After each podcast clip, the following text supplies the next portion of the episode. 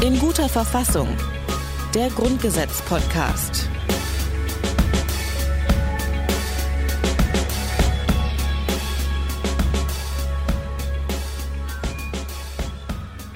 Hi, hallo und herzlich willkommen zu einer neuen Grundgesetz-Corona-Sonderbonusfolge. Mein Name ist Rabea Schlotz und ich bin ehrlich gesagt zwiegespalten. Es freut mich einerseits sehr, dass der Grundgesetz-Podcast nochmal aus der Deckung kommt und es eine neue Folge gibt. Andererseits, oh mein Gott, wie nervig ist denn bitte so eine Pandemie? Der Anlass, warum es diese Folge gibt, naja, ist also eben nicht ganz so schön.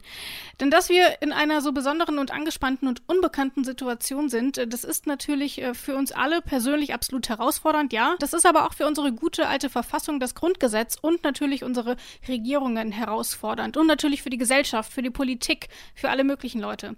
Als wir die letzte Bonusfolge zu Corona aufgezeichnet hatten, ähm, da hatten wir Mitte März und ich saß ziemlich improvisiert bei mir im Schlafzimmer und wir haben versucht, ein ansatzweise ordentliches Aufnahmesetting hinzubekommen. Heute versuchen wir es nochmal, denn rückblickend muss man natürlich sagen, little did we know. Anfang März wusste man einfach noch nicht so super viel, was es eigentlich heißt, dass wir jetzt eine Pandemie haben, was das für Deutschland bedeutet, was das für die Politik und auch unsere Verfassung bedeutet.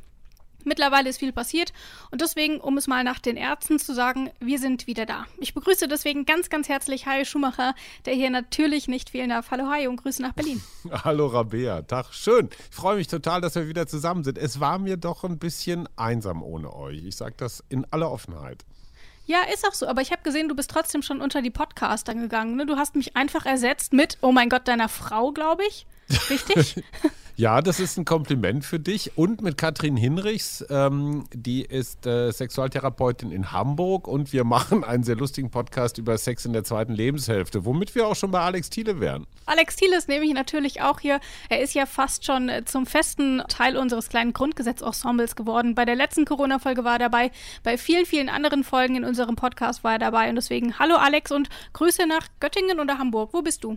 Ach nee, München. Hallo Rabea, ja, und äh, äh, vielen Dank, Hajo, für die nette Anmoderation. Ja, ich bin tatsächlich in Göttingen. Aber du bist doch jetzt an der Uni München. So ist es. Ich bin jetzt erstmal für ein Jahr an der Uni München, allerdings war ich bisher noch gar nicht da. Äh, München ist Hotspot, die Uni ist mitten in der Stadt. Vorlesungen können daher bei größeren Vorlesungen jedenfalls nicht stattfinden. Das heißt, das läuft alles digital äh, über, über den kleinen Bildschirm, der hier vor mir steht. Und äh, die Uni habe ich noch nicht betreten. Ja, gut, Homeoffice gilt halt auch für Spitzenprofessoren, ne? Aber sag mal ganz kurz, lieber Kennst Alex. Kennst du da irgendwen? lieber Alex, München ist ja eine richtige, also so eine Exzellenzuniversität, also so eine richtig gute. Wie ist das passiert? Ja, da muss irgendwas in der Verwaltung schiefgelaufen sein. Ich habe das aber dann nicht hinterfragt, Hajo, weil wenn ich da jetzt irgendwie äh, Wind machen würde, dann würden sie das merken. Also ähm, mir wäre das auch lieb, wenn wir das Thema einfach jetzt schnell ad acta legen könnten. Gut, ich bin persönlich enttäuscht, anderes. ich will das noch sagen, ich bin persönlich ja. enttäuscht, dass Alexander Thiele selbst in diesem ganzen halben Jahr es immer noch nicht geschafft hat, nach Karlsruhe umzuziehen. Wo sitzt denn das Bundesverfassungsgericht, ja?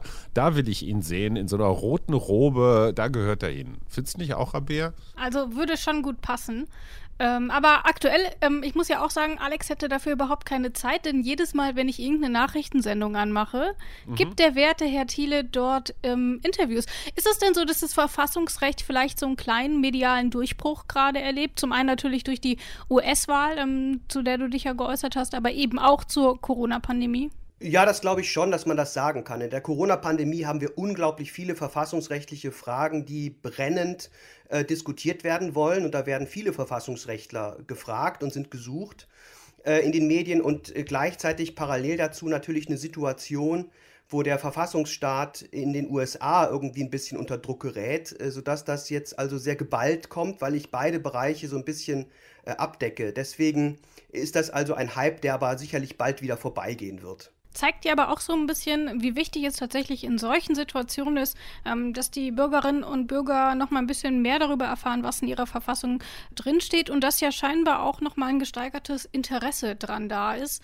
Ähm, von daher, da sieht man auch schon wieder, gerade in Krisenzeiten ist das noch mal ganz wichtig, was man eigentlich für eine Verfassung hat. Das hast du damals, glaube ich, schon gesagt in der letzten Corona-Folge, dass es gerade in Krisenzeiten wichtig ist, wer denn da eigentlich in der Regierung sitzt ähm, und wer da gerade die Zügel in der Hand hat. Und so ist es mit der Verfassung Natürlich auch. Deswegen wollen wir heute noch mal über ein paar Aspekte sprechen, ähm, die sich in den letzten sieben, acht Monaten ergeben haben. Wir sprechen zum einen über diesen ja schon Seiltanzakt zwischen dem Grundrecht auf Versammlungs- und Meinungsfreiheit sowie dem Gesundheitsschutz. Wir sprechen über die Gerichte als Kontrollorgan in diesen sehr unsicheren gesetzgeberischen Zeiten. Wir sprechen über die Menschenwürde und über das Recht auf den Schutz des Lebens, über den Einfluss der Parlamente und die Krux mit Rechtsverordnungen. Und damit haben wir uns auch schon wieder einiges vorgenommen. Und so wie ich uns kenne, poppt zwischendrin doch noch mal irgendein Seitenthema auf, das so eigentlich gar nicht geplant war, aber dann natürlich trotzdem besprochen werden muss. Das heißt, wir haben ein bisschen was vor uns und es wird wahrscheinlich auch ein bisschen länger dauern als 20 Minuten. Deswegen würde ich sagen, fangen wir einfach an.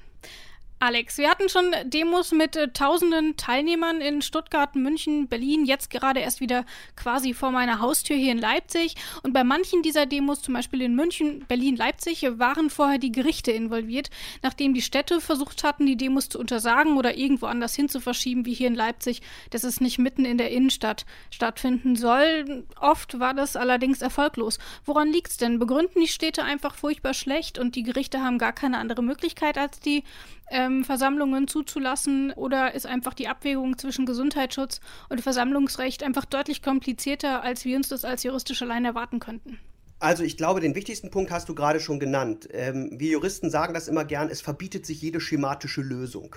Also man kann nicht äh, einfach sagen, äh, es gewinnt immer X, also immer die Versammlungsfreiheit, oder es gewinnt immer äh, Y, also der Schutz des Lebens oder genauer der, der Versuch, die Pandemieausbreitung zu verhindern. Das kann man so nicht sagen, sondern wir haben äh, schwierige, in jedem Einzelfall äh, vorzunehmende Abwägungen zu treffen. Das ist das Erste. Und bei solchen Abwägungen kann man natürlich mal in die eine Richtung und mal in die andere Richtung tendieren, ohne dass man jetzt per se sagen könnte, das eine ist falsch und das andere ist richtig.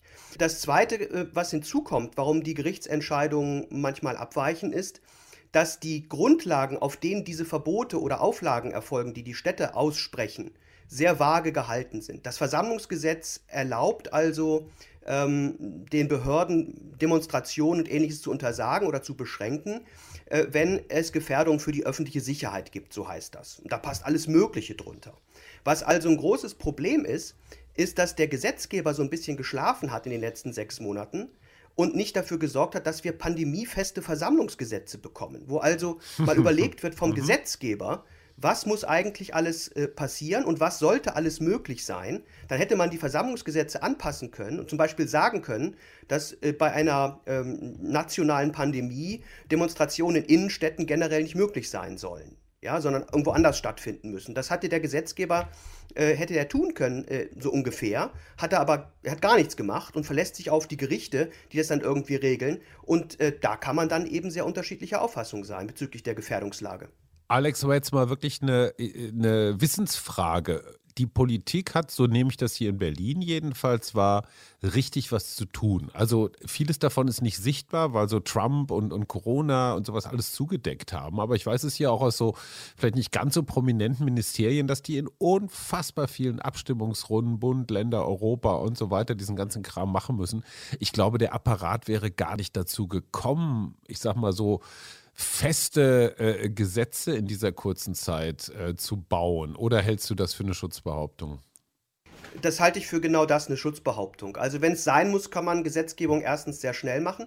Äh, zweitens hatten wir während der Sommermonate eine relativ entspannte Zeit, was Corona anging. Ja, das stimmt. Und das wäre, das wäre ein guter Zeitpunkt gewesen, um mal innezuhalten und nicht, äh, also nicht einfach nur innezuhalten, sondern mal zu überlegen, gerade als Gesetzgeber, wo ähm, könnten wir denn vielleicht mal nachschärfen? Das betrifft natürlich an erster Stelle das Infektionsschutzgesetz. Da gibt es jetzt so ein paar kleine Veränderungen, aber da hätte man ganz grundlegend ähm, die gesetzlichen Grundlagen schärfen, präzisieren, ähm, klarer fassen können, hat man versäumt. Holt man mhm. jetzt ein bisschen sporadisch hier und da mal nach. Und man hätte eben auch über andere Gesetze nachdenken können, denn diese Versammlungsfrage hatten wir vorher schon. Die kam relativ bald nach Corona auf dass es da die ersten Demonstrationen gab. Da hätte man die gesetzlichen Regelungen eben auch anpassen können. Also womit ich mir schwer tue, ist, ist dass man einfach sagt, das Gericht hat jetzt blöd entschieden. Ich kenne die Entscheidung nicht. Es kann auch mal eine schlechte Entscheidung sein. Das will ich überhaupt nicht in Abrede stellen. Das gibt es auch. Ja? Es gibt auch schlechte Gerichtsentscheidungen. Aber eine schlechte Gerichtsentscheidung wird umso wahrscheinlicher, je vager die Rechtsgrundlagen sind, mhm. auf denen die Kontrolle beruht. Und wenn da eben einfach nur steht, ja, wenn die öffentliche Sicherheit gefährdet ist, kann man halt Versammlungen verbieten oder untersagen oder mit Auflagen versehen, mhm. dann kann man da darüber eben sehr geteilter Meinung sein. Wenn da aber steht, in Zeiten einer nationalen Pandemiesituation, äh, unter den und den Voraussetzungen, ist es unzulässig, innerhalb von Innenstädten zu demonstrieren, wenn die Zahl der Teilnehmer so und so viel überschreitet. Dann kann Gericht nicht anders als sagen, geht nicht. Ja, also man kann das sehr viel präziser fassen und dass das nicht passiert, ist dann eben in der Konsequenz die Schuld in Anführungsstrichen des Gesetzgebers, der Politik, die sich auf die Gerichte verlässt und wenn man sich auf die Gerichte und einzelne Richter und Kammern verlässt, kann man eben aus der Perspektive der Politik auch mal verlassen werden. Nun ist es ja aber auch so, dass ähm, es durchaus vielleicht die Möglichkeit gäbe, es gab ja nun schon mehrere Demos. Du hast gesagt, die Frage danach beschäftigt uns eigentlich schon äh, seit Beginn der Pandemie, also seit ähm, März äh, hier in Deutschland. Und ähm, da weiß man ja auch mittlerweile schon, wir haben ja diese Auflagen, die bei Versammlungen eingehalten werden müssen, eben um dem Gesundheitsschutz gerecht zu werden. Also 1,50 Sicherheitsabstand, Masken Masken tragen, sich nicht im Gesicht rumtatschen und andere nicht umarmen und all so ein Gedöns. Jetzt ist ja bekannt, dass das auf diesen Demos, wo gegen Drosten-Diktatur und Mundschutz mhm. demonstriert mhm. wird, nicht eingehalten wird. Kann man denn nicht Gegenteil. einfach sagen? Genau, also es wird ja bewusst es wird nicht demonstrativ, eingehalten. Demonstrativ, genau. Und da ist doch die Frage, können die Gerichte denn nicht aufgrund dieser Grundlage sagen, es ist zu erwarten und teilweise kündigen sie es ja auch schon an, da gehe ich gleich nochmal am Beispiel München drauf ein, ähm, können sie da nicht sagen, ihr, ihr wollt euch nicht an die Anforderungen halten. Das habt ihr jetzt äh, in den letzten Monaten bewiesen und ihr provoziert ja auch damit und deswegen können wir diese Versammlungen untersagen? Weil es ist ja furchtbar schwierig, so eine Versammlung dann, wenn sie erstmal da ist, aufzuheben. Also da kann die Behörde oder die Polizei vor Ort sagen, so diese Versammlung ist jetzt für beendet erklärt. Ja, wo sollen 10.000 Leute denn hin? Absolut. Du sprichst da ein Problem an, was, ähm, was also ganz offenkundig geworden ist in den letzten, in den letzten Wochen und Monaten. Nur, also das Versammlungsrecht kann man nicht so leicht verwirken, in Anführungsstrichen. Mhm. Ja? Ähm, es sind auch nicht immer die gleichen Menschen, die das anmelden, jetzt formal wirklich genau die gleichen. Und einfach zu sagen, wir haben ähnliche Demonstrationen schon gehabt, da war es fürchterlich, ähm, ist nur, nur bedingt ein Argument, weil man eben den Einzelfall anschauen muss. Und wenn die von vornherein in der Anmeldung sagen, natürlich wird sichergestellt, dass, Doppelpunkt, wir alle Corona-Maßnahmen einhalten und so weiter, dann ist es eben schwer, ähm, pauschal zu unterstellen, dass das nicht passieren wird. Ähm, das, das ist ein Risiko, das ein Gericht natürlich hat. Das Problem, das der demokratische Rechtsstaat in dieser Situation hat, ja, und das ist vielleicht das grundsätzliche Problem. Er kann schwer mit Unvernunft umgehen. Also da, er tut sich schwer, ja, weil er. Ja, das ist, das ist vielleicht ein generelles Phänomen, aber der demokratische Verfassungsstaat beruht ja auf der prinzipiellen Vermutung der politischen Gleichheit aller. Jetzt wird es ein bisschen theoretisch mhm. vielleicht. Das ist eine nee, Fiktion, dass wir, dass wir alle irgendwie eine Grundgleichheit ähm, politischer Natur in uns tragen und die auch ausleben. Und dass wir grundvernünftig sind und dass im Prinzip die große Mehrheit der Bevölkerung Regelungen, auch die sie nicht mag, freiwillig befolgt. Davon lebt der Rechtsstaat. Er kann nicht alles durchsetzen mit Gewalt, äh, was nicht befolgt wird, sondern der Großteil muss eben freiwillig befolgt werden. Wenn man aber ähm, einzelne Gruppen hat, die einfach sagen, nö, mache ich nicht, damit tut sich der Staat schwer. Eine gewisse Zahl kann er wunderbar ertragen. Aber er kann eben sich auch leicht ein bisschen ausspielen lassen, der Rechtsstaat. Wenn also ähm, die Leute, die so eine Demonstration anmelden, sagen, wir halten uns dran, natürlich, selbstverständlich. Und dann kommen 20.000 Leute, die sie überhaupt nicht im Griff haben, natürlich, ähm, wo vielleicht für viele auch schon klar war, das wird nicht passieren. Aber für diese einzelne individuelle Handlung sind die Leute, die die Demonstration anmelden, formal natürlich auch nicht verantwortlich. Sondern die sagen dann möglicherweise sogar so halbherzig an, ach ja, bitte und tragt Masken. Und dann macht das der Einzelne nicht. Und an sich müsste man den Einzelnen dann rausnehmen. Wenn das aber alle nicht machen, dann wird es eben schwer für eine Polizei, das irgendwie in den Griff zu bekommen. Also wir rechnen eigentlich mit der Vernunft der Leute im demokratischen Verfassungsstaat. Und das macht ihn auch anfällig sehr optimistisch, oder? Rabea, warst du bei diesen Demonstrationen? Es war doch so, dass die aufs Messegelände verlegt worden ist, weil da Platz genug war, damit die nee, Leute genau. Abstand Sie sollten, halten können. Diese Veranstaltung sollte aufs alte Messegelände ähm, mhm. verschoben werden, dass die Leute eben nicht auf dem Samstag die komplette Innenstadt verstopfen. Und wer die Bilder gesehen hat, das war ja auch wirklich einfach alles voll auf dem Augustusplatz mhm. und ja auch in den Straßen drumherum. Und äh, das ähm, Oberverwaltungsgericht, glaube ich, in Bautzen hat das aber wiederum aufgehoben und hat gesagt, nee, das Ganze wird in der Innenstadt stattfinden. Das war ja sicherlich auch der Aspekt, den ähm, Alex da gerade genannt hat, dass mhm. es, wenn es so ein Verbot gäbe, das nicht in Innenstädten demonstriert werden kann, dass es dann natürlich eine ganz andere Handhabe gäbe. Aber ähm, müssen wir da nicht dann vielleicht auch ein bisschen auf die, ich, ich sage jetzt mal sorry, aber auf die Dummheit der Leute setzen? Das haben wir in München gesehen. Ähm, dort haben die, die versucht, eine Demo anzumelden und haben halt direkt schon in der Anmeldung der Demo geschrieben, dass sie dazu aufrufen, keine Masken zu tragen und ähm, dazu aufrufen, dass man sich gegenseitig umarmt und sowas. Und diese Demo wurde dann auch ähm, bis hoch zum höchsten Gericht in äh, München ähm, untersagt und die wird jetzt so nicht stattfinden. Das sollte über eine ganze Woche gehen. Also muss man vielleicht einfach hoffen, dass die Leute so ja, sorry, aber wirklich so dumm sind und äh, diese Absicht dann noch einfach in den Antrag schreiben und dann hat man eine gewisse Handhabe? Also zunächst einmal würde ich sagen, sind ja nicht dumm, sondern sind ehrlich. Ne? Also es ist vielleicht, vielleicht ja, äh, manchmal ist das das Gleiche. Ja. ja. in dem Fall ist das natürlich für ihr Zweck, das demonstrieren wollen, das Gleiche. Aber ist im Grunde ehrlich auf den Tisch zu legen, ist im Grunde das, was viel fairer ist für den Rechtsstaat, weil er dann sagen kann, okay, mit der Intention kann ich dich deine Versammlung verbieten. Wenn du aber äh, mir vorspielst, dass du das äh, nicht tust, also dass du dich halten willst an alle äh, Auflagen, dann tue ich mir als Rechtsstaat natürlich sehr schwer damit, das Gegenteil zu beweisen. Denn dann bin ich sozusagen beweispflichtig auch in einer gewissen Form, zu sagen, nee, du hast ja in Wirklichkeit eine ganz andere Absicht. Das ist eben das, was, was das Versammlungsrecht ja auch so, äh, so wichtig macht in einer demokratischen Ordnung. Es ist was Wünschenswertes, wenn dieses Recht geschützt wird, beziehungsweise wenn die Leute sich versammeln. Das wollen wir ja im Prinzip als Staat. Das Grundrecht auf Versammlungsfreiheit ist ganz, wird ganz hoch gehalten. Und zwar zu Recht äh, weil es eben ein wichtiger, wichtiger, ähm, eine wichtige Möglichkeit ist, auch für die Opposition sich Gehör zu verschaffen. Und wenn wir das untersagen wollen, ein so wichtiges Recht, äh, oder wenn wir Auflagen setzen wollen, dann müssen wir eben schon objektive Gründe dafür vorweisen können.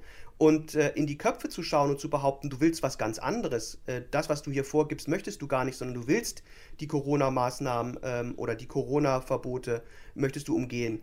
Das ist eben schwer, wenn man das mit rechtsstaatlichen Mitteln will. Aber guck mal, die, die Al-Quds-Demo, das ist ja hier in Berlin auch ein ewiges Ärgernis. Da wird ganz offen mit Symbolen, aber auch mit Worten äh, zum Tod des Staates Israel aufgerufen. Was nun auch von der Meinungsfreiheit, ich würde mal sagen, nicht mehr, bei weitester Auslegung nicht mehr gedeckt ist. Da weiß man auch, was passiert und da haben sich die Gerichte inzwischen dazu durchgerungen, diese Demo nicht mehr zu erlauben. Siehst du da Parallelen? Ja, also Parallelen in jedem Fall, weil die Abwägung letztlich eine ähnliche ist. Ne? Also man kann eben Versammlungen heute schon ähm, untersagen, wenn sie entweder einen aufrührerischen, gewalttätigen Verlauf nimmt, ja, das ist also Hier, möglich. Ja. Ja, oder wenn sie äh, von vornherein auf Rechtsbrüche ähm, ausgerichtet ist und davon auszugehen ist, dass es eine, zu einer Vielzahl von Rechtsbrüchen kommen wird. Die Frage, die sich stellt, ist, wo genau und an welcher Stelle nehmen wir das an? Und das ist eben nicht völlig klar, zumal es hier bei den Corona-Maßnahmen nicht Maske tragen, um Ordnungswidrigkeiten äh, auch in Anführungsstrichen erstmal nur geht. Ja, es sind also keine Straftaten, die im Raume stehen, sondern es ist natürlich eine Vielzahl möglicherweise von Ordnungswidrigkeiten, aber auch das fällt ins Gewicht. Also geht es um Straftaten, äh, knallharte Straftaten mit äh, äh, der Sanktion der Inhaftierung oder geht es in Anführungsstrichen nur um ein Bußgeld von ein paar Euro, ja, so wie falsch parken. Ähm, das sind alles Aspekte, die so ein Gericht eben äh, berücksichtigen muss oder die die Abwägung berücksichtigen muss. Und da wäre es eben unglaublich hilfreich, ich wiederhole mich, wenn man im Gesetz schon Maßstäbe dafür hätte, wie diese Abwägung im Einzelfall dann laufen soll. Damit wir uns dann eben auf den demokratischen Gesetzgeber verlassen, dass er das entscheidet und nicht die jeweilige Kammer, die gerade ähm, Dienst hat. Das Problem äh, dabei ist ja aber auch, dass diese ganzen Maßnahmen ja nicht nur eine rechtliche oder eine verfassungsrechtliche Perspektive haben, sondern eben auch eine gesellschaftliche. Also eine Pandemie ist auch einfach eine Zeit für solidarisches Zusammensein. Ähm, und dazu muss man natürlich sagen, dass es natürlich dem Vertrauen in die Maßnahmen und in dieses ganze Krisenmanagement nicht hilft, ähm, wenn auf der einen Seite 20.000 Leute demonstrieren, ähm, aber ich darf meinen Geburtstag nicht feiern oder so. Siehst du da, Hajo, vielleicht so ein, so ein Bröckeln an Vertrauen, an Verständnis, vielleicht auch in Berlin. Ihr hattet ja lange hohe Zahlen ähm, und da dann eben auch entsprechende Gegenmaßnahmen. Naja, das mit den hohen Zahlen hat sich ja relativ schnell, relativ ausgebreitet. Wir waren einfach nur mhm. die Ersten. Und ich fand es nicht ganz fair zu sagen, das sind immer nur die jungen Leute. Ähm, ich weiß nicht, Sascha Lobo, was glaube ich, der geschrieben hat. Also eine Kneipe voll junger Menschen hat weniger äh, Böses im Sinn als ein Kleinbus voll Corona-Gegner. Und da ist was dran. Also ich finde diese Kriminalisierung so quer durch, durch die Rabatten, finde ich extrem schwierig. Es gibt Menschen, die sind gedankenlos. Die kann man allerdings mit entsprechenden Maßnahmen dann auch, ich sage mal, einhegen. Und es gibt andere, die wollen diesen Staat ganz absichtlich vorführen. Die wollen ihn auch kaputt machen. Die, die suchen wirklich Methoden und Wege, um Sicherheitsbehörden äh, und Kräfte einfach lächerlich zu machen. Und genau diesem Zweck dienen ja viele der Aluhut-Demos, nenne ich jetzt mal so. Ich meine das jetzt nicht für alle Teilnehmer. Kann sein, dass da auch welche mit anderen Absichten dabei sind. Mhm. Aber wenn man sich anguckt, wie einige der Wortführer, der Vegan-Koch, einfach nur mal Pass pro Toto genannt, wie die da aufmarschieren. Und da kommt mir immer das Poppersche Toleranzparadox in den Kopf. Ähm, also wie viel Freiheiten darf, muss, soll eine Demokratie gewähren, auch wenn sie zu ihrer Abschaffung oder zumindest zu ihrer Erosion führen. Da, da bin ich wirklich gespalten, da habe ich keine Antwort für. Ich finde unser Grundgesetz ganz wunderbar, schließlich haben wir es auch bis den letzten Artikel ausgeleuchtet. Mhm. Ähm, aber an dem Punkt denke ich mir immer, boah, manchmal würde ich, und da war auch gerade die Leipziger Polizei ja, ich würde mal sagen, sehr, sehr ponyhofmäßig unterwegs, oder? Ich war, wie gesagt, selber nicht da, deswegen möchte ich mir darüber kein Urteil erlauben, nur von den paar Schnipseln, die ich da auf Twitter gesehen habe. Deswegen halte ich mich damit zurück, aber es bleibt ja trotzdem irgendwie die Frage, ja, wir haben lange über das Grundgesetz gesprochen und waren im Großen und Ganzen eigentlich auch ganz zufrieden damit, wenn ich das so zusammenfassen kann. Aber was bedeutet das denn gerade in Krisenzeiten, ähm, wenn quasi so ein bisschen das Verständnis auch für diese Grundrechte, auch für die Grundrechte von äh, Corona-Leugnern, mit denen ich nicht übereinstimme. Und die Demos kann ich doof finden, aber die haben genau das gleiche Grundrecht wie ich, ähm, die für, keine Ahnung, die Einhaltung von Corona-Maßnahmen mit Corona-Maßnahmen demonstrieren will. Wie problematisch ist es also, wenn dort so, eine, so, ein, so ein Vertrauensbruch stattfindet? Alex das Grundgesetz etabliert eine Herrschaftsordnung. Ja, also wir werden beherrscht. Auch in demokratischen Ordnungen wird man beherrscht. Das merken wir tagtäglich. Also da in der Demokratie ist nicht alles Friede, Freude, Eierkuchen. Mhm. Sie unterscheidet sich nicht von anderen Herrschaftsordnungen im täglichen Leben, sondern wir kriegen genauso ähm, Gesetze vorgesetzt, wie äh, das in autoritären Regimen äh, im Prinzip funktioniert. An die müssen wir uns halten und ansonsten gibt es in Anführungsstrichen Ärger. So funktioniert eine Herrschaftsordnung. Und das Entscheidende für eine Herrschaftsordnung, ähm, also eine demokratische Ordnung ist natürlich eine besondere Herrschaftsordnung, weil sie eben diese Herrschaft besonders legitimiert. Aber in den täglichen Auswirkungen äh, kann das eben ähm, ähnlich hart sein wie in autoritären Regimen. Ja? Wenn dann irgendwas durchgesetzt wird mit Befehl und Zwang, wenn die Polizei kommt und jemand niederknüppelt, das unterscheidet sich nicht ähm, von, von einem Niederknüppeln in einem autoritären Regime. Was entscheidend ist für eine demokratische Ordnung aber und für jede Herrschaftsordnung, ist am Ende die Legitimität dieser Herrschaftsordnung. Und das ist ein soziales Phänomen. Das ist nämlich die Anerkennung der Herrschaftsordnung als prinzipiell gerecht. Ja, also ähm, ich bin mit der Herrschaftsordnung im, im, im Kern im Reinen. Ich bin gegen die eine oder andere Entscheidung, aber im Prinzip finde ich das, was da abläuft, gerecht und einigermaßen vernünftig. Und dann kann ich unter dieser Herrschaftsordnung auch gut leben. Wenn das bröckelt, dann hat eine Herrschaftsordnung ein Problem. Und das ist im Ansatz bei den Corona-Gegnern sichtbar. Denn die halten das zunehmend das ganze System für mhm. ungerecht. Die wehren sich gar mhm. nicht nur gegen die Corona-Maßnahme, sondern hört immer dieses, das System muss weg, äh, diese, wir leben in einer Diktatur und so weiter. Das ist natürlich ähm, objektiv gesehen alles ziemlicher Blödsinn, aber das ist eben für die Legitimität nicht entscheidend. Die Legitimität hängt davon ab, dass der Einzelne subjektiv diese Auffassung in sich trägt, dass die Herrschaftsordnung okay ist. Wo das fehlt, ob das begründet ist oder nicht, spielt keine Rolle, hat eine Herrschaftsordnung ab einer gewissen Zahl von Menschen ein Problem. Ja, und da sind wir lange von weg. Aber deswegen kriegt diese Herrschaftsordnung unsere eben auch die Corona-Leugner so schwer in den Griff, weil mhm. die eben das System als solches leugnen, sind sie auch nicht einverstanden, wenn eine Auflösungsverfügung kommt. Sie sind genau. nicht einverstanden, wenn die Polizei sagt, jetzt gehen Sie bitte vom Platz weg, weil sie alles eine Metaebene drüber sozusagen dem System als solchem anlasten und nicht äh, mit einer Entscheidung leben können, die sie schlecht finden, weil sie das System aber im Übrigen akzeptieren. Was soll das System jetzt machen, Alex? Also ein, ein, System, auch ein demokratisches System, hat, hat immer äh, auch Leute, die sich gegen das System stellen. Und das ist auch gar nicht so schlimm. Nee, nee. Damit kann ein System gut umgehen im Prinzip. Also das Entscheidende ist, dass wir dafür Sorge tragen, dass die anderen nicht die Seite wechseln.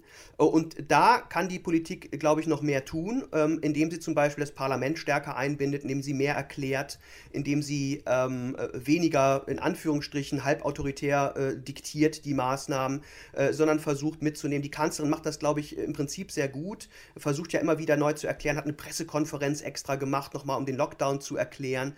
Ähm, mehr kann, viel mehr kann ein System nicht machen, aber es muss dafür Sorge tragen, dass die Leute, die kritisch sind, stattfinden.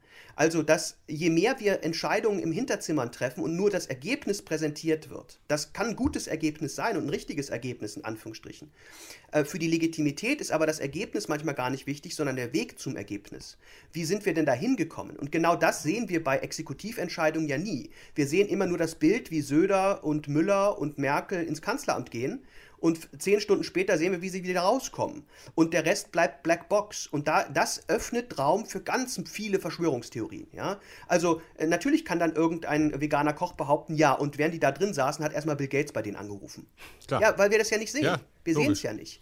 Und im Parlament würden wir das aber sehen, wie die Entscheidung zustande kommt. Und dass Corona-Argumente äh, gewogen werden, dass Schulen, äh, die Frage, ob die geschlossen werden sollen, äh, überlegt wird, dass natürlich klar ist, dass alle wissen, dass die Wirtschaft irgendwie leidet und dass man sich überlegt, wie können wir das irgendwie hinkriegen. Also, dass da was passiert und dass Leute, die kritisch sind, nicht ähm, das Gefühl haben, sie werden überhaupt nicht berücksichtigt. Und das passiert bei Exekutiventscheidungen. Und deswegen, mhm. wir müssen endlich das Parlament in, in, an Mann kriegen, sozusagen. Ja, ich, ich greife da mal nicht oh, so ganz vor. Ähm, wir werden über das Parlament noch sprechen. Ähm, aber erst später. Und da ich die Vorbereitung für diese Folge gemacht habe, ähm, hebe ich nun das Zepter die und meine Pause-Taste. Genau, so. Ähm, tatsächlich ist es ja auch so ein bisschen nämlich die Ironie des Ganzen, dass ähm, du sagst schon, diese Exekutiventscheidungen häufig so hinter verschlossener Tür ähm, passieren und äh, die Gerichtsentscheidungen hingegen ähm, ja dann nochmal sehr viel öffentlicher sind, wenn auch nicht unbedingt äh, die Urteilsfindung, aber dann eben doch ähm, Begründung und Co. Und äh, das ist ja so ein bisschen die Ironie, dass das zwar dann für den Gesundheitsschutz ähm, wahrscheinlich nicht ganz so gut ist, dass diese ganzen Demonstrationen stattfinden, aber für das Demokratieempfinden finden? Ja, wahrscheinlich dann sogar schon, denn die Gerichte entscheiden ja nicht nur über diese Demos, die haben ja auch sonst unfassbar viel zu tun. Die entscheiden über, ähm, über ähm, ja, Sperrstunden, äh, die haben Beherbergungsverbote aufgehoben, die Tragepflicht von Masken in Innenstädten kassiert, über Schulschließungen entschieden, über die Anzahl von Hochzeitsgästen diskutiert, über Prostitutionsverbote gestritten. Also das sind ja alles Fragen, die unsere Gesellschaft in den letzten Wochen und Monaten beschäftigt haben. Und ich habe eine Liste über Gerichtsurteile gefunden. Da allein sind 253 Entscheidungen gelistet und die wächst jeden Tag und sie ist eben auch nicht vollständig. Ich kann die Liste später gerne mal auf detektorfm. verlinken. Ähm, Hajo, aus deiner nicht juristischen Perspektive, wie wirkt das auf dich? Welche Bilanz ziehst du mal rein aus dem Bauchgefühl her für den Gesetzgeber, wenn man das so ein bisschen in dieser Relation mit den Gerichten sieht? Alex hat es ja gerade schon angesprochen. Gerade als Journalist sehe ich ein großes Vermittlungsproblem, mhm. weil diese Vielzahl der, der Entscheidungen, die du ja gerade äh, da zum Teil aufgezählt hast, führt natürlich zu folgendem, zu einem Durcheinander. Das führt dazu, dass in Berlin andere Regelungen gelten als in Brandenburg, äh, in Hamburg andere als in Berlin. Und alle die Menschen, die sagen, ja, die da oben machen ja doch, was sie wollen, und das sind wahrscheinlich ungefähr drei Viertel der Bevölkerung, fühlen sich bestätigt ich möchte mal als auch so als Kommunikationsexperte äh, die Berliner, in Berlin gibt es ja immer nicht viel zu loben, aber die Berliner Ampel, die von fast Anfang der Pandemie an in Betrieb ist. Die hat einmal den mysteriösen R-Wert, dann die Inzidenz, sieben Tage und dann noch die freien Intensivbetten. Das sind ich sag mal, freie Intensivbetten kann sich jeder vorstellen. Wie viele auf 100.000 kann sich auch jeder vorstellen. Und das, das den dritten glaube ich dann einfach mal, weil es irgendwie plausibel klingt. Das sieht jetzt ein bisschen nach Sendung mit der Maus aus oder, oder, oder Sesamstraße, aber es hat den entscheidenden Vorteil, auf einen Blick kapiert so ziemlich jeder, der auch eine Ampel kapiert, ungefähr wo wir stehen. Und ich glaube, es war es wäre schlau gewesen, hätte, hätte Fahrradkette, wenn wir auch bundesweit ganz am Anfang solche Indikatoren gehabt hätten, die sich auf eine einfache symbolische Art darstellen lassen. Und es wäre möglich gewesen. Und das ist das, was ich aus einer ganz anderen Richtung kritisiere. Alex natürlich immer aus der, ich sag mal, aus der Verfassungssicht. Ich aus der journalistischen Sicht würde sagen, wir brauchen A, Kommunikationsexperten, die über diese reine Informationsvermittlung hinausgehen. So Steffen sagt, Seibert eröffnet eine Pressekonferenz, sondern tatsächlich die Frage beantworten, wie vermitteln wir das? Und nochmal, wenn Frau Merkel vor die Kameras tritt, jeder von uns, der Eltern jenseits der 70 hat, weiß, die wissen nach zwei Minuten nicht mehr, was hat die überhaupt gesagt. Ja, diese Fernsehansprachen, ja, da fühlt man sich irgendwie so ganz, ganz gut, wenn man sie absolviert hat als Kanzlerin, aber davon bleibt relativ wenig. Und neben Kommunikationsexperten hätte ich wahnsinnig gerne auch den einen oder anderen Psychologen in dieser Bundesregierung, der sich tatsächlich mal Gedanken darüber macht, wie etwas wirkt. Und diese permanente Faktengläubigkeit, wir haben doch jetzt hier einer Rechtsverordnung Folge geleistet, Rhabarber, das mag formal alles richtig sein, aber ist noch lange nicht verständlich rübergebracht. Und das, das sind für mich die beiden ganz großen Baustellen, die wir in dieser Pandemie erlebt haben. Ich weiß, es, es gibt keinen Artikel so von wegen kommuniziert verständlich, aber es wäre ein Anfang. Ein Amendment. Ja, ein Kommunika Amendment. jetzt haben wir, haben wir es zweimal hingekriegt. Ich halte die Schnauze. Ich versuche es jetzt. Ähm, genau, Kommunikation, also Stichwort Kommunikationsproblem ist ja auch, dass man häufig so ein bisschen das Gefühl bekommt, ähm, sobald ähm, die Judikative irgendeine Entscheidung ähm, der Legislative kippt, dann haben wir irgendwie ein Problem, dann hat die Legislative einen Fehler gemacht. Aber ich meine, es ist ja auch Teil des Jobs, dass die Gerichte mhm. solche Entscheidungen überprüfen. Ist das ähm, ein Image, ein Kommunikationsproblem, Alex, dass die Leute nicht verstehen, dass ähm, nur weil ein Gericht eine Entscheidung kippt oder irgendwie irgendeine Maßnahme wieder aufhebt, ist das noch nicht gleichbedeutend mit dem Totalversagen der übrigen Maßnahmen ist? Nee, es ist im Grunde tatsächlich sogar gleichbedeutend mit äh, dem äh, Funktionieren des Rechtsstaats. Das ist die Idee. Mhm.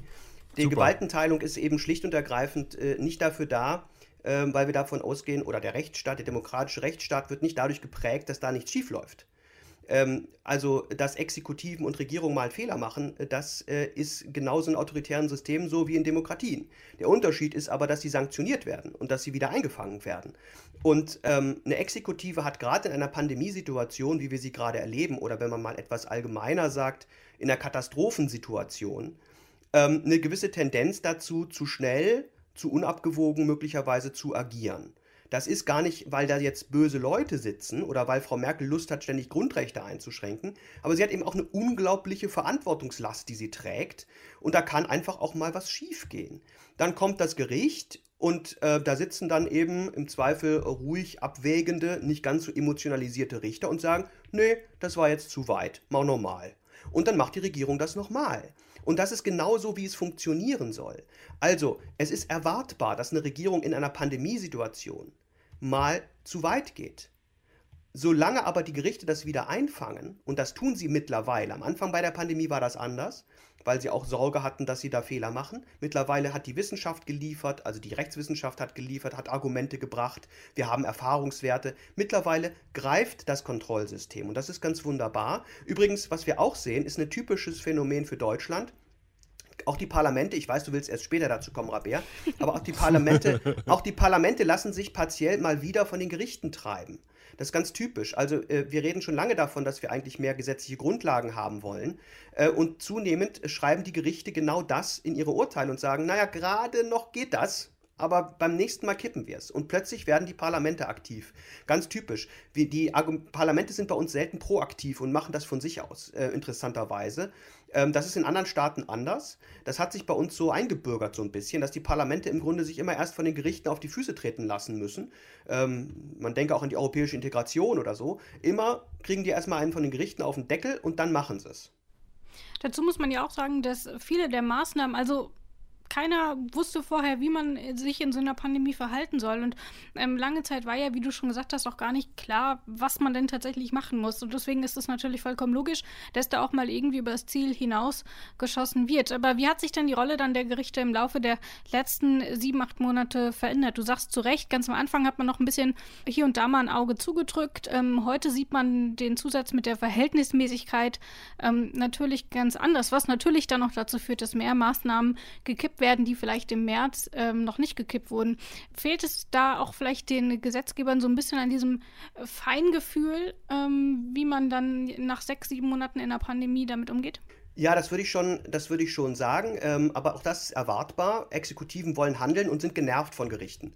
Aber Gerichte sollen eben nerven. Das ist die Idee. Ja, das ist, das ist gar nicht falsch und das ist gar nicht blöd. Also wenn eine Exekutive ständig sagt, wir finden alle Gerichtsurteile toll, dann läuft irgendwas nicht ganz rund. Ja, also die sollen sich ja gegenseitig hemmen. Das ist doch die Idee der ganzen Geschichte. Und die Gerichte haben am Anfang diese Kontrollfunktion ähm, nicht so richtig wahrnehmen können ähm, also theoretisch hätten sie es wahrnehmen können, aber sie haben sie nicht wahrgenommen, weil sie schlicht und ergreifend natürlich auch irgendwie Bammel hatten, äh, jetzt Leben, Menschenleben zu riskieren, wenn sie die ganzen Maßnahmen aufheben. Äh, deswegen war es so wichtig, dass die Rechtswissenschaft geliefert hat, dass also die Diskussion weiterging in der Gesellschaft. Wir sehen, diese einzelnen Institutionen, Parlament, Exekutive, Gerichte, die agieren nicht im luftleeren Raum, sondern da sind unglaublich viele auch nicht juristische ähm, äh, Funktionsbedingungen da, die äh, zusammenspielen müssen, damit so ein Rechtsstaat wirklich voll funktioniert. Und ich finde es einfach als Verfassungsrechtler einfach toll zu sehen, wie diese ganze Zusammenspiel, dieses Arrangement ähm, äh, dann am Ende jetzt auch wirklich funktioniert. Und jetzt äh, ist eben die Regierung genervt, jetzt muss sie eben ins Parlament und das Parlament sagt, na gut, dann muss ich halt jetzt eine gesetzliche Grundlage machen und so weiter.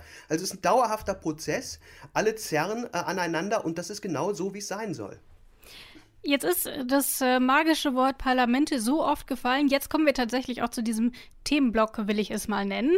Ähm, denn aktuell ist es ja so, dass die Parlamente noch eine, ja, ich sag mal, untergeordnete Rolle spielen. Ähm, und da vielleicht mal einen kleinen Exkurs. Also die Krux liegt ja so ein bisschen in den Verordnungen, denn viele Maßnahmen werden eben in Verordnungen beschlossen und für die braucht man das Parlament schlicht nicht, weil sie eben auf Gesetzen beruhen, die schon vom Parlament beschlossen wurden und dann ist das so ein bisschen untergeordnet.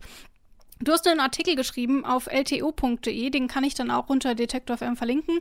Und darin LTU, schreibst du, Alex, ganz kurz. LTO. Ach so, ich dachte LTU, diese Reiseveranstaltung. Online. Oh Gottes Willen, ich dachte, Alex hat es jetzt auf, auf Kreuzfahrtschiffe gebracht als Entertainer. das ist der du? nächste Schritt. Okay, noch zu früh. Genau, aber auf jeden Fall, diesen Artikel werde ich auch verlinken. Ähm, und in diesem Artikel hast du eben ähm, auch, wie du es jetzt auch schon mehrfach hier gesagt hast, ähm, darüber gesprochen, dass wir alle besser beraten wären, wenn man diese Regelungen stattdessen in Gesetze gießen würde. Ähm, da hängt das auch damit zusammen, dass damit dann natürlich das Parlament auch automatisch ähm, wieder mehr im Vordergrund stünde oder hat das darüber hinaus noch andere Gründe? Also der zentrale Grund ist der, den ich bereits skizziert hatte, nämlich dass es in der demokratischen Ordnung äh, manchmal gar nicht so wichtig ist, welche Entscheidungen getroffen werden, sondern wie sie getroffen werden ähm, und wer sie trifft. Das heißt, man kann sich das ganz einfach klar machen. Wenn es wirklich nur darauf ankäme, dass in Anführungsstrichen in, für die Pandemie gute Entscheidungen getroffen würden, dann könnten wir auch einfach sagen, pass mal auf, Christian Drosten, übernimm das doch mal mach, sag du uns doch mal, was wir machen sollen oder mach es gleich selber. Also eine klassische Expertokratie. Und dann könnten wir das gleiche. Ich kurz einwerfen, dass Christian Drosten das selbst explizit sehr deutlich ablehnt. Und jetzt du mhm. weiter. Natürlich. Nein, ja. natürlich, absolut. Ich will es ja nur, ist ja nur ein Beispiel, wie man Klar. jetzt darauf reagieren könnte. Man könnte sagen, wir haben doch einen Experten, der weiß das doch, dann soll der das doch entscheiden. Und möglicherweise würde der auch ganz ähnliche Dinge entscheiden, aber wir würden es wahrscheinlich nicht hinnehmen. Denn das nächste, was passieren würde, würde man, man könnte ja sagen, ja, dann lass uns doch für die Finanzmarktregulierung das auch machen. Das ist auch irgendwie schwierig. Und dann lass uns das doch für die, äh, was weiß ich, Schulpolitik auch machen. Da gibt es ja auch Leute, die das irgendwie professionell betreiben. Und dann zack, sind wir in der Expertokratie äh, und stellen uns, müssen uns die Frage stellen, ja, warum machen wir das denn dann nicht, dass nur die Experten entscheiden? Und die Antwort ist eben, dass wir für die Anerkennung der Entscheidung mehr brauchen als Expertenwissen.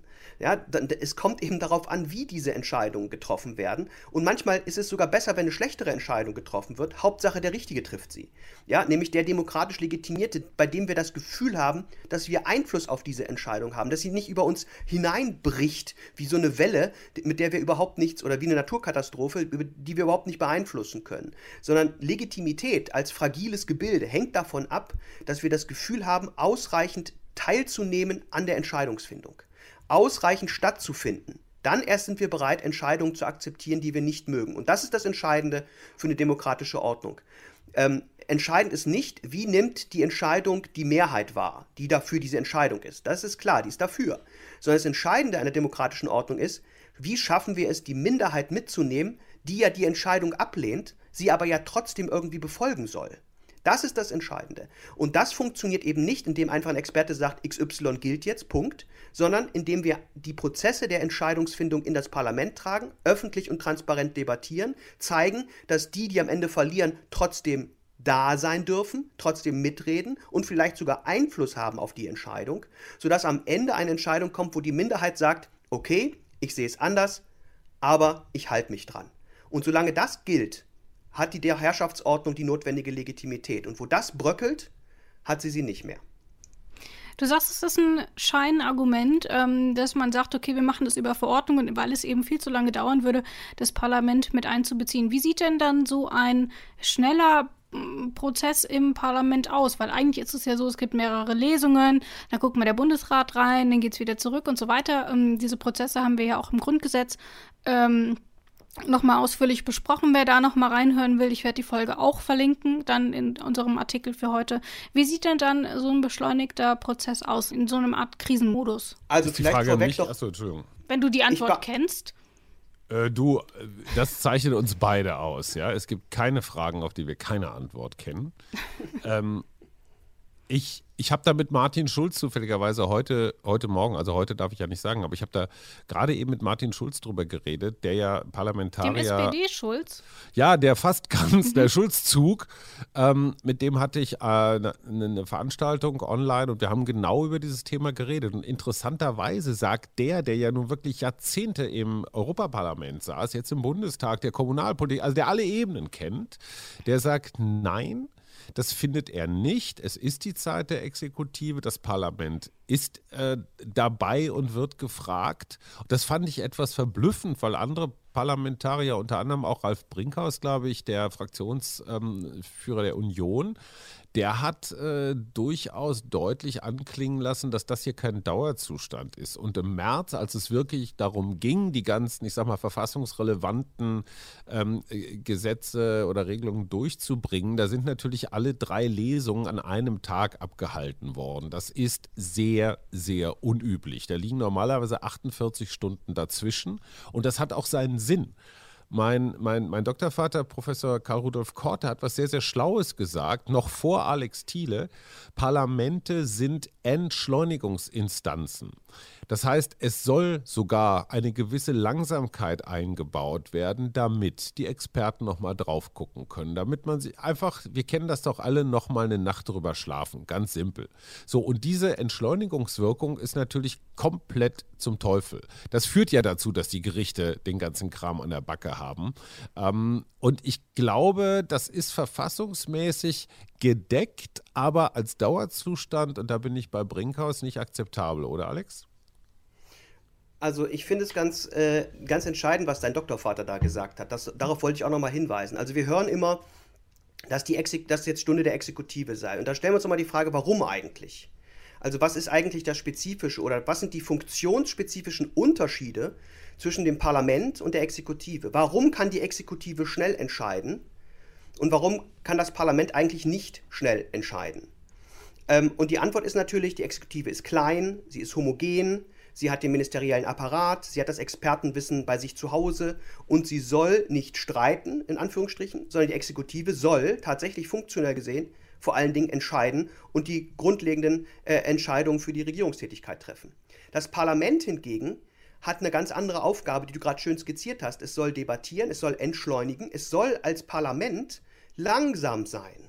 Ja, die Demokratie ist eben kein wendiges Schnellboot, was das angeht, sondern so ein Öltanker, der so langsam seine Richtung genau. ändert. Und genau. das Parlament, das Parlament ist genau das, nämlich ein Entschleuniger. Und wenn ich jetzt sage, das Parlament kann doch auch schnell entscheiden, dann stimmt das vielleicht, aber dann entscheidet es quasi nicht mehr parlamentsspezifisch. Dann verliert es gerade seinen Charakter als Parlament. Das, und das, das wäre auch nicht sinnvoll, wenn wir sagen, naja, die Exekutive macht, kann das schnell, dann soll das Parlament das jetzt eben schnell machen. Dann hätten wir so eine Art ähm, Twitter-Stellung, die das Parlament einnimmt. Nein, die Frage, die wir uns stellen müssen, wie können wir das Parlament in seiner Funktion als Entschleuniger trotzdem auch in der Pandemiezeit einbringen?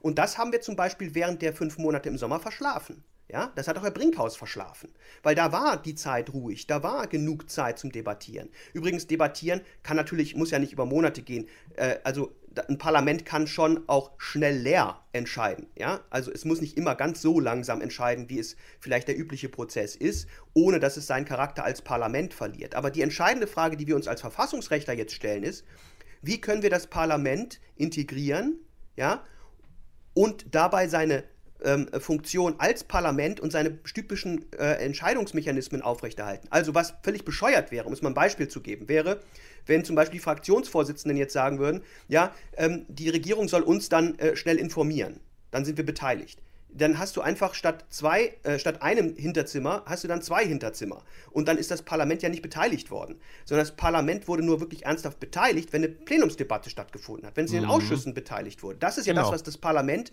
von der Exekutive unterscheidet. Also Ganz wie können wir Punkt. Mechanismen schaffen, dass das in einer Pandemiesituation jedenfalls partiell geht. Und da gibt es ja Möglichkeiten. Also man kann ja ähm, äh, Möglichkeiten schaffen. Heute sind wir doch nicht mehr in der Situation, dass wir innerhalb von äh, zehn Minuten neue Verordnungen rausballern müssen. Ja, dieser Lockdown gilt doch jetzt vier Wochen.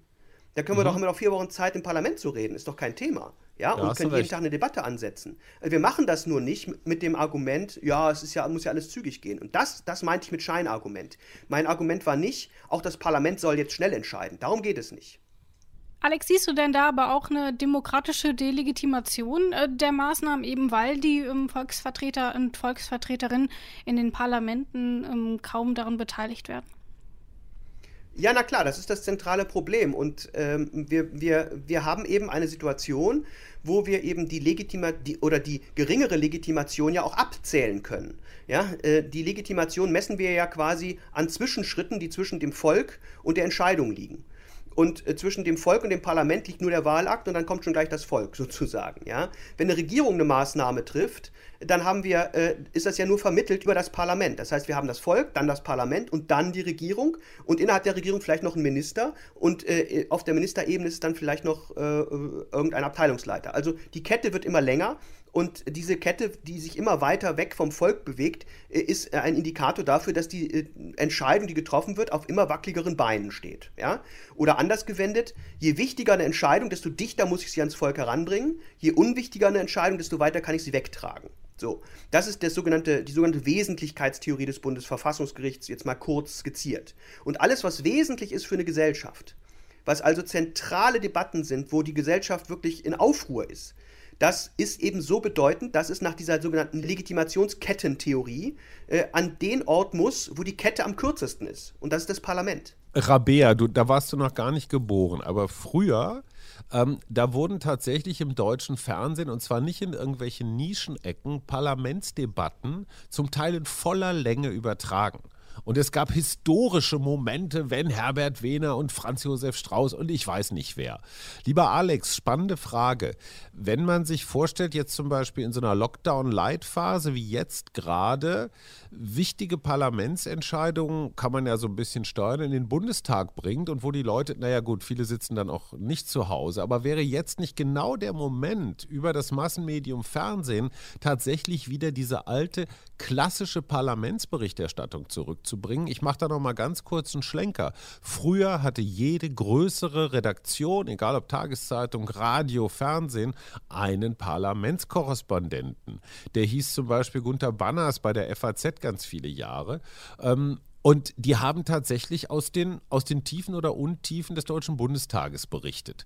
Heute, wo wir eher so Entertainment-Politik-Berichterstattung haben, gilt das irgendwie als langweilig und spröde und ach was und Ausschüsse und so. Ich finde, es ist auch für uns, die Medien, eine Riesenchance, das Parlament wieder ein bisschen mehr ich sag mal, ins Zentrum der Betrachtung und der Aufmerksamkeit zu holen, anstatt immer nur zu schreiben, so, oh, Frau Kram-Karrenbauer trägt aber ein komisches Kostüm heute. Ja, ich bin da ganz bei dir. Das Problem ist natürlich, anders als ähm, zu den Zeiten, die du gerade geschildert hast, gibt es eben eine Fülle, eine unendliche Fülle an Sendern äh, und eine unendliche Fülle an Medien, die man gleichzeitig konsumieren konnte. Wenn früher was auf ARD lief, dann musste man das gucken, äh, weil mm. es höchstens nur ein, mhm. zwei Sender gab. Ähm, aber ich würde trotzdem dir recht geben, dass man auch über das Parlament vielleicht ähm, drüber nachdenken sollte, seine Debatten vielleicht auf 20.15 Uhr zu legen und in Absprache mit ARD zu sagen, pass mal auf, ihr bringt zur besten Senderzeit am Samstag um 20.15 Uhr unsere Debatte live aus dem Bundestag. Einfach mal wo es dann um Corona geht. Ne? Also wo dann eine Corona-Debatte angesetzt wird um Viertel nach acht. Und das läuft dann nicht auf Phoenix, sondern es läuft auf ARD und ZDF parallel. Die machen ja gerne mal was parallel. Ne? Und äh, warum eigentlich nicht? Das Problem, was ich sehe, ist, dass äh, mir meine Studierenden schon berichten, dass sie im Grunde analoges äh, Fernsehen äh, mhm. äh, praktisch nicht mehr gucken, sondern nee. eigentlich nur noch, äh, ähm, also wenn überhaupt die Mediathek mal zum Einsatz kommt, aber selbst das eher selten. Äh, man müsste vielleicht mal so eine Parlaments-Netflix-Serie machen und das dann vielleicht mal versuchen, um das wieder spannender zu machen. Aber es ist ein Problem, die, die Debatten finden eben tatsächlich oftmals nur noch im Parlament statt und nicht mehr für die Öffentlichkeit so richtig. Das ist ein Problem. Letzte Frage zum Parlament. Ich weiß, ihr wollt lange darüber sprechen, aber trotzdem, letzte Frage. Ähm, wir haben jetzt, du sagst, wir haben jetzt einfach schon ein paar Monate verschlafen, aber gibt es denn trotzdem irgendwas Akutes, wo du sagst, ähm, ja, eigentlich hat das Parlament so einen entschleunigenden Charakter und das soll auch so bleiben, aber trotzdem können wir sie jetzt, äh, können wir das Parlament oder die Parlamente in Deutschland jetzt mit Maßnahme XY ähm, wieder intensiver an dem Prozess beteiligen? Also äh, das Erste, was natürlich äh, wichtig gewesen wäre, wäre eben, dass das Parlament seine originäre Funktion als Gesetzgeber nutzt und proaktiv die gesetzlichen Grundlagen anpasst, und, um genau solche Dinge wie zum Beispiel dieses OVG-Bautzen-Urteil zu verhindern. Ja? Das hätten sie machen können. Ähm, und das haben sie nicht getan. Das Zweite, was jetzt diskutiert wird und worüber wir jetzt gerade auch in der Verfassungsrechtswissenschaft drüber nachdenken, ist, kann man zumindest auch bei der Verordnungsgesetzgebung, die die Regierung weiterhin machen muss, das muss ja auch mal sein, eine stärkere Parlamentsbeteiligung dadurch erzielen, dass wir dann Zustimmungsvorbehalt etablieren. Das heißt, die Parlamente müssen dann der Verordnung zustimmen oder andersrum, negativ gedacht, sie können sie jederzeit ablehnen ja, und ihr damit die Kraft äh, äh der Geltung nehmen. Ähm, und das eben zu, fest zu etablieren und damit äh, möglicherweise dafür Sorge zu tragen, dass jedes Parlament frühzeitig involviert werden muss in den Verordnungsgebungsprozess. Denn es hat sich gezeigt, dass in den meisten Staaten, äh, Bundesstaaten, die Exekutiven dann unter dem Vorwand, in Anführungsstrichen, es muss alles schnell gehen, noch nicht mal die Parlamente überhaupt informiert haben sondern die haben dann quasi äh, aus dem Gesetzblatt erfahren, welche Verordnung jetzt wieder gilt. Und das sollte zumindest abgestellt werden. Die Parlamente wurden ja einfach gar nicht informiert. Bitter. Und da ja. gibt es, also ich meine, wir haben uns ein Jahr lang mit dem Grundgesetz beschäftigt. Gibt es da keine, ein, keine einzige Regelung, keinen Anhaltspunkt, ähm, der sowas in irgendeiner Form, dass, dass wir da so eine Art Leitfaden bekommen? Doch, doch, das läuft. Das wird jetzt auch wahrscheinlich vom Staatsgerichtshof verhandelt werden, diese Fragen. Äh, wie frühzeitig muss die Parlamentsbeteiligung sein, äh, auch in Niedersachsen? Und ähm, in der Regel bemühen sich ja auch die Regierung, aber manchmal haben sie halt eben einfach keine Lust. Ja? Und dann machen sie es nicht. Ich habe ja gesagt, das passiert. Und das ist eben nervig, so ein Parlament. Da muss man mit denen reden und dann sagen die, nee, wir wollen das anders. Und dann kommt die Opposition und dann kommen die Medien. Das ist total nervig. Ist total toll, wenn man einfach eine Verordnung macht, ohne irgendwen zu fragen. Dafür gibt es dann die Gerichte, die sagen, geht so nicht. Musst du vorher in die Parlamente bringen. Wenn du schon ähm, andere Leute anhörst zu diesen Verordnungen, musst du möglicherweise rechtzeitig auch das Parlament involvieren. Aber das passiert jetzt ja auch. Also doch genauso nervig wie jede andere Beziehung auch, dass man plötzlich Kompromisse machen muss, dass man miteinander reden muss ähm, und nicht einfach alles alleine entscheiden kann. Das ist die Idee des demokratischen, gewaltenteilenden Verfassungsstaates. Der soll vor allen Dingen in vielen Punkten, also er soll oftmals auch, soll die Gewaltenteilung effektive Herrschaft äh, ermöglichen, aber sie soll eben auch Herrschaft mäßigen und mäßigen heißt dann eben nerven, ja, für den der entscheiden soll. Ja, das waren also unsere Fragen zum Parlament. Jetzt versuche ich da irgendwie einen, einen, sauberen Übergang hinzukriegen, den ich hiermit in die Tonne trete. Ähm, und stattdessen gehen wir zu unserem letzten Blog. Ähm, mit dem möchte ich auch noch mal ein bisschen Zeit einräumen. Schauen wir also mal, was wir da jetzt noch rausbekommen. In unseren über 100 Folgen ist immer auch meine damalige Kollegin Isabel Wob zu Wort gekommen. An dieser Stelle, falls du uns hörst, Grüße. Und ähm, ihr erinnert euch ja vielleicht, ähm, sie hat unter anderem das hier gesagt. Artikel 2 Absatz 2 Jeder hat das Recht auf Leben und körperliche Unversehrtheit. Die Freiheit der Person ist unverletzlich. In diese Rechte darf nur aufgrund eines Gesetzes eingegriffen werden. Und als wir das in dieser Folge 2 unseres Grundgesetz-Podcasts besprochen haben, das ist immerhin schon fast zwei Jahre her, äh, da hast du gesagt, Hajo, ich zitiere mal eben in gekürzter Fassung, ich meine, sowas wie ein Konstruktionsprinzip zu erkennen, dass viele dieser Artikel zwei Seiten haben. Sie beschreiben ein Recht, aber es bedeutet eben auch, dass es Grenzen gibt und es gibt eben ein Recht auf der einen Seite und eine Pflicht auf der anderen Seite. Und damals hast du dich ähm, auf das Recht und auf die Pflicht der Bürgerinnen gegen anderen BürgerInnen ähm, bezogen, also dass ich eben auch die Pflicht habe, mich um meine anderen ähm, MitbürgerInnen zu kümmern. Aber wir haben ja auch in Folge 2 darüber gesprochen, dass es durchaus eine Pflicht des Staates gegenüber seinen BürgerInnen gibt. Zum Beispiel unser Leben zu schützen. Ähm, das steht ja auch hier in Artikel 2, Absatz 2, Satz 1. Wie siehst du denn diese Einschätzung heute, knapp zwei Jahre später? Ähm, als wir das damals aufgezeichnet haben, hat ja keiner darüber nachgedacht, dass wir heute hier sitzen und uns über eine Pandemie und über die Rechtsfolgen einer Pandemie, ähm, dass wir uns damit beschäftigen müssen. Wie hat sich deine Sicht auf diesen Artikel 2 denn verändert auf den Schutz des Lebens, auf die Freiheit mm. der Menschen? Ähm, erstens mal bin ich wirklich beeindruckt, was ich alles schon an unfassbar was du für kluge Sachen ne? tiefschürfenden Dingen gesagt habe. Ich sehe, ich sehe hier eine ganz tricky Situation, weil der Schutz ist ja immer Stand heute. Wir wissen immer noch zu wenig von diesem Virus und wir wissen auch gar nicht so richtig, was jetzt mit den Masken ist und so weiter. Aber ähm, der Glaube, dass die Masken uns umbringen, weil wir da jetzt reinatmen und dann unseren eigenen Schlorz wieder zurück äh, quasi respirieren und, und daran dann sterben, das ist ja das Narrativ der Aluhüte, das, das würde ich mal als überholt betrachten. Ich habe das ähm, oder ich vergleiche das gerne mit dem Sicherheitsgurt im Auto.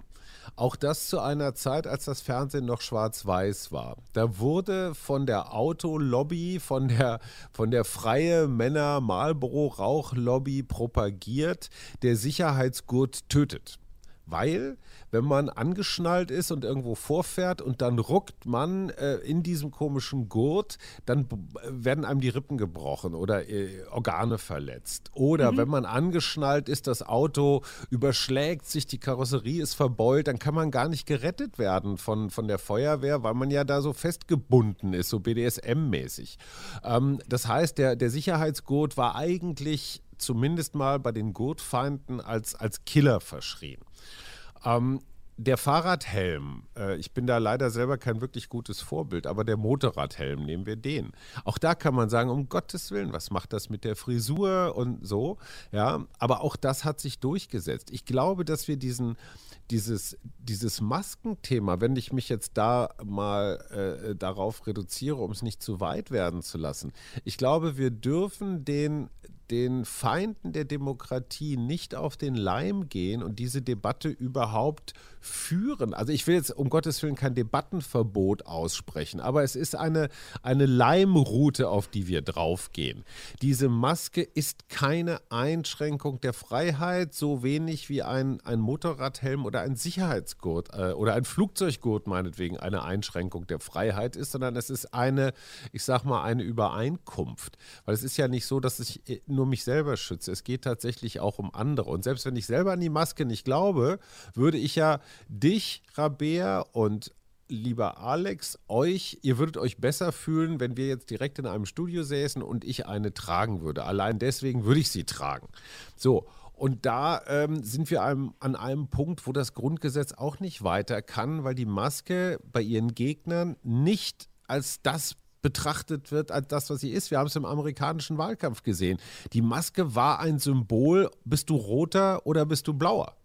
Die Maske ist ein Symbol, bist du für Merkel oder bist du gegen Merkel? Also ein politisches Statement. Und die Maske hat es, glaube ich, nicht verdient, dass wir sie mit Artikel 2 äh, beadeln. Da sprichst du jetzt aber insbesondere natürlich auch die Rechten und Pflichten eben unter den BürgerInnen mhm. an, also innerhalb der Gesellschaft. Ist denn, äh, du hast ja aber auch dann gleichzeitig noch ähm, den äh, Gurt und äh, den Helm ähm, angebracht. Ähm, und beides ähm, ist als Pflicht ähm, vom Gesetzgeber ja ähm, eingebracht worden, um unser aller Leben zu schützen, wenn wir Auto fahren oder eben Motorrad fahren. Alex, glaubst du, dass irgendwie so ein bisschen die Rolle, dass der Staat uns eben auch schützen muss, so wie wir es hier eben in Artikel 2 gehört haben, dass das irgendwie so in der öffentlichen Wahrnehmung überhaupt keine Rolle spielt? Also äh, tatsächlich ähm, ist das verfassungsrechtlich ja auch nicht ganz so einfach. Ähm, mhm. Und diese Schutzpflicht, die du jetzt ansprichst, so nennt man das verfassungsrechtlich, ist tatsächlich juristisch hoch umstritten, äh, soweit es eine Pflicht äh, ist. Also was der Artikel 2 zunächst einmal erlaubt, und das ist, glaube ich, ganz entscheidend, dass der Staat das Rechtsgut Leben schützt.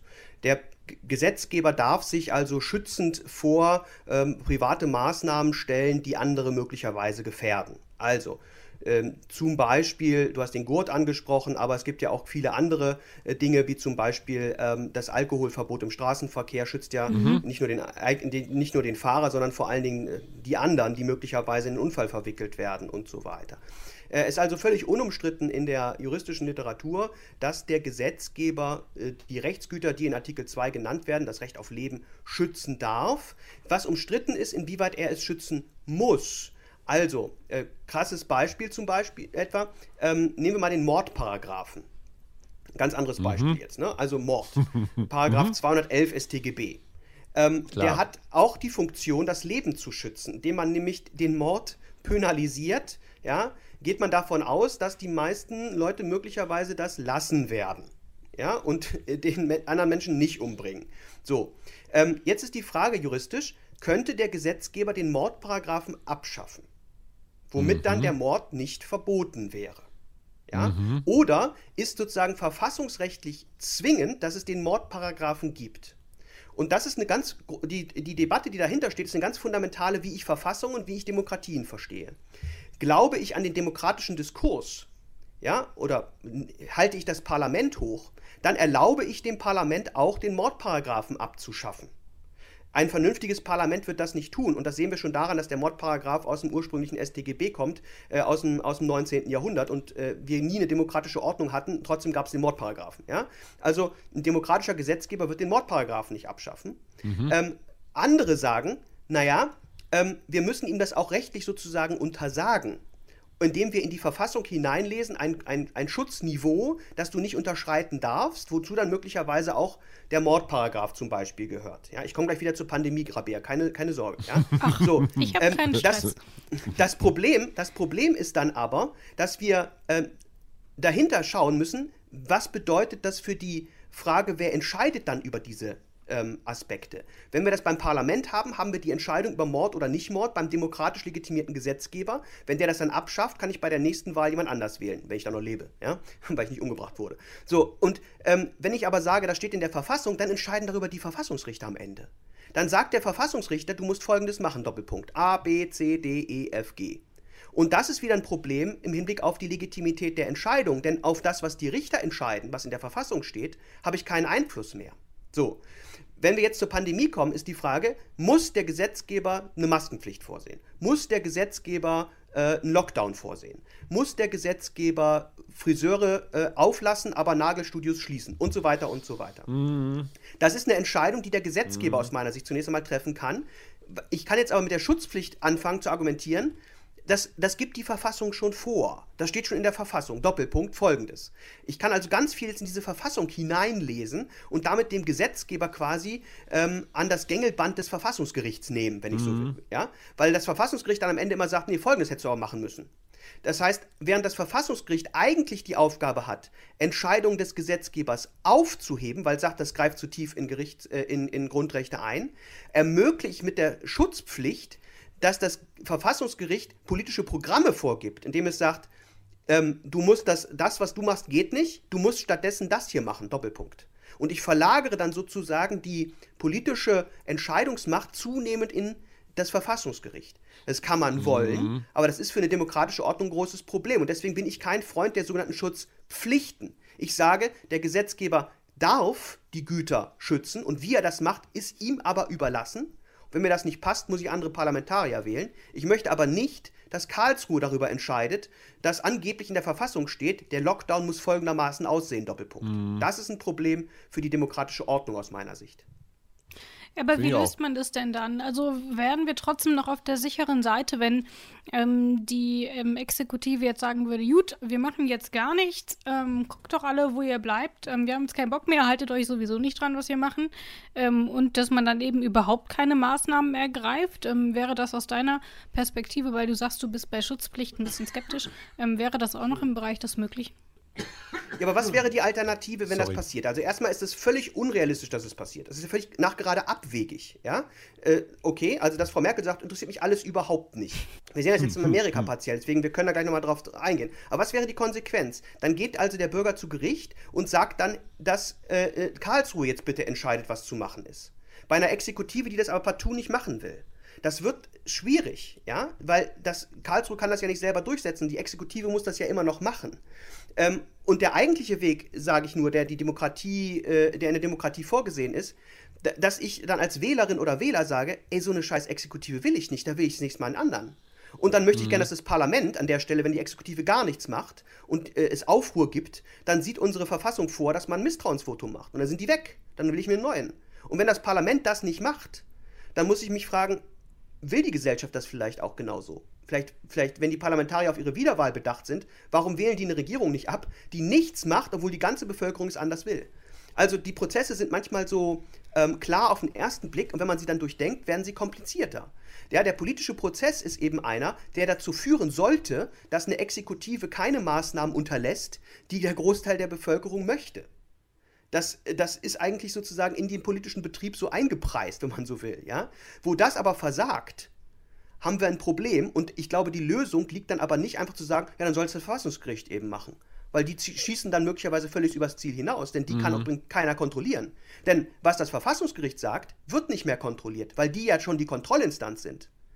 Die, die, also, wenn, dazu, wenn das Verfassungsgericht zu weit geht, ich will ein Beispiel geben: Abtreibungsurteil. Da sind sie mhm. aus meiner Sicht zu weit gegangen. Die Abtreibung ist in Deutschland angeblich verfassungsrechtlich zwingend rechtswidrig. Für immer. Ja, jede Frau macht sich strafbar und handelt rechtswidrig, wenn sie Abtreibung, äh, äh, eine Abtreibung vornimmt. Das wird nur in bestimmten Konstellationen, wie man sagt, nicht bestraft. Und das steht angeblich im Grundgesetz. Halte ich für abwegig, aber wir können da nicht ran, weil das das Verfassungsgericht entschieden hat. Mhm. Ja, also wir sehen, wir sind dann nur so lange glücklich mit den Entscheidungen des Verfassungsgerichts, wie wir, auf, wie wir diese Entscheidung teilen. Wenn wir sie aber nicht teilen, können wir sie nicht loswerden. Und das ist ein Riesenproblem für eine demokratische Ordnung. Wir haben hier ja im Grunde eine klassische Grundrechtsabwägung. Also wir haben die Artikel das Recht auf die freie Entfaltung meiner Persönlichkeit verbrieft, hier auch in Artikel 2. Wir haben die Bewegungsfreiheit, die ist eingeschränkt. Wir haben die Freiheit, ähm, einen Beruf auszuüben, die Freiheit, dass der Staat nicht einfach in meine Wohnung rauskommt. Ähm, wie schwer wiegt denn dann, wenn du sagst, du siehst das ein bisschen skeptisch, ähm, wie schwer wiegt denn dann in der aktuellen Debatte, in der aktuellen Abwägung, ob man das jetzt gut findet oder nicht? Was glaubst du, wie schwer wiegt denn dann dieser Artikel 2? Also der Artikel 2 ist ein, ein fundamentales Grundrecht. Das ist das Recht auf Leben und Gesundheit. Also wir reden von Artikel 2 Absatz 2 übrigens mhm, natürlich genau. die ganze Zeit. Ja. Ähm, äh, und das ist ein fundamentales Grundrecht. Und ähm, ich wende mich ja lediglich dagegen zu sagen, dass, der, dass ich den Staat normativ, also in der Verfassung ruhend zu irgendetwas verpflichten könnte, was er aus sich heraus nicht tun möchte. Was Artikel 2 Absatz 2 aber jedenfalls in, in also völlig unbestrittenerweise tut, ist, dass er dem Staat die Möglichkeit gibt, zum Schutz des Lebens einzuschreiten. Was ich aber normativ nicht sagen kann, ist, was er dafür genau tun muss und wann er es tun muss, sondern das ist eben eine politische Entscheidung, ähm, die nicht von der Verfassung determiniert wird, jedenfalls ähm, nur ganz, ganz wenig, wenn überhaupt, ja, ähm, determiniert wird und jedenfalls uns in einer Pandemiesituation nicht weiterhilft. Also dieser Glaube, dass man ins Recht hineinschaut und dann finden wir die Lösung, das ist ein Irrglaube, der in Deutschland aber recht häufig angewandt wird. Ja, wir können die Pandemie und was wir in der Pandemie anordnen, nicht herausfinden, was wir tun sollen, indem wir in die Verfassung gucken.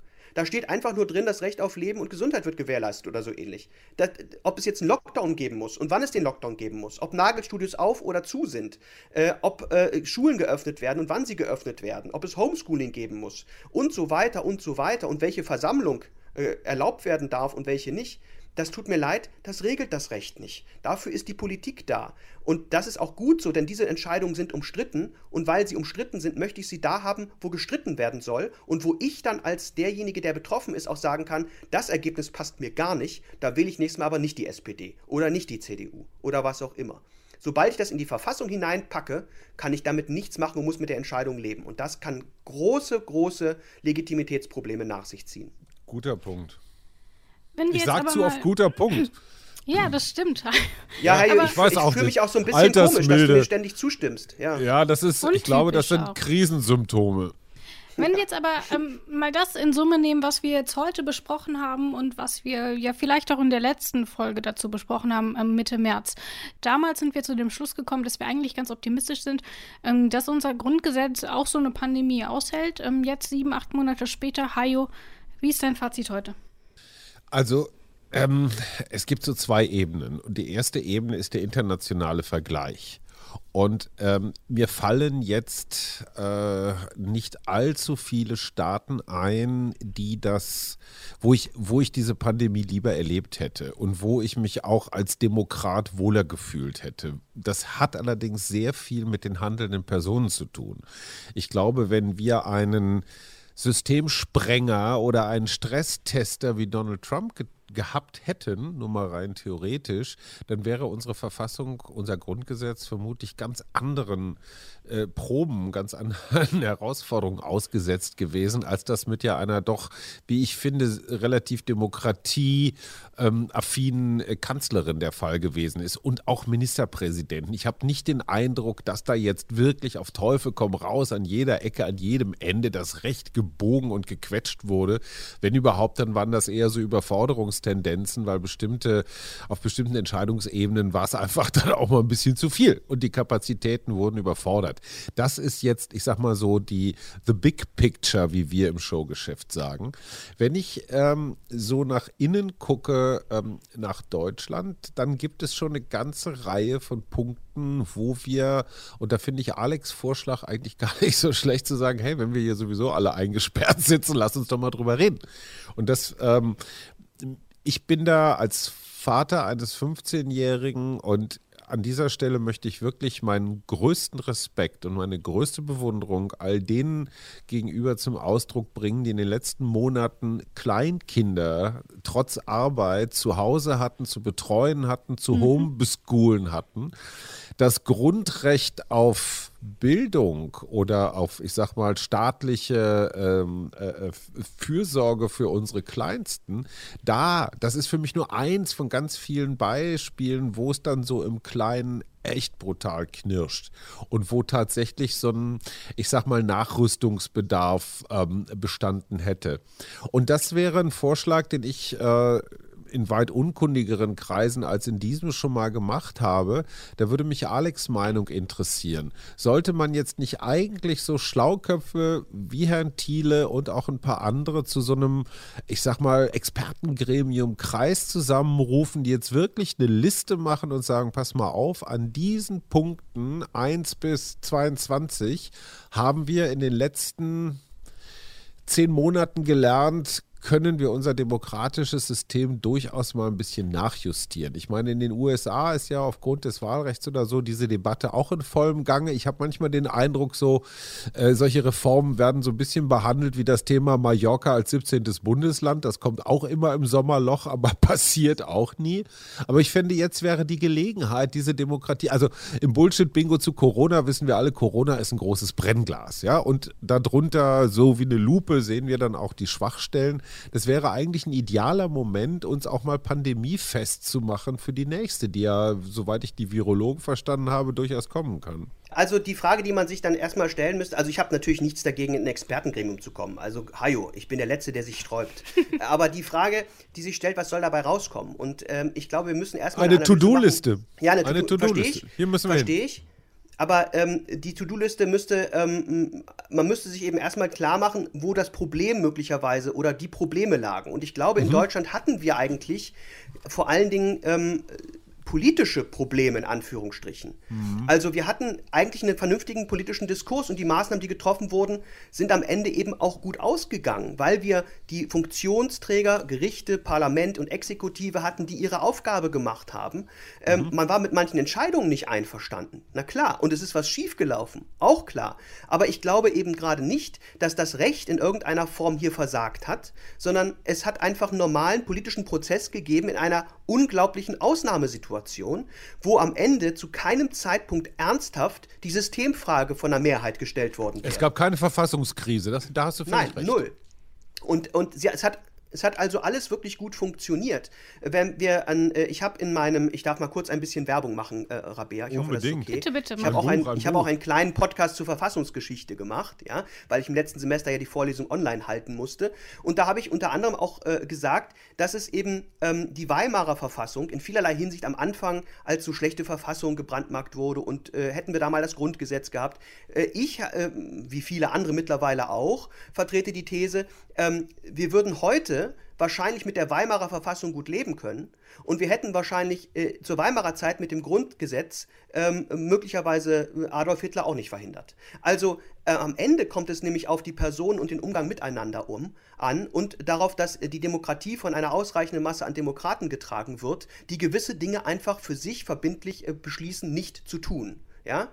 Also das System eben nicht in seinen Schwachpunkten auszunutzen, die jede Verfassungsordnung hat. Ja?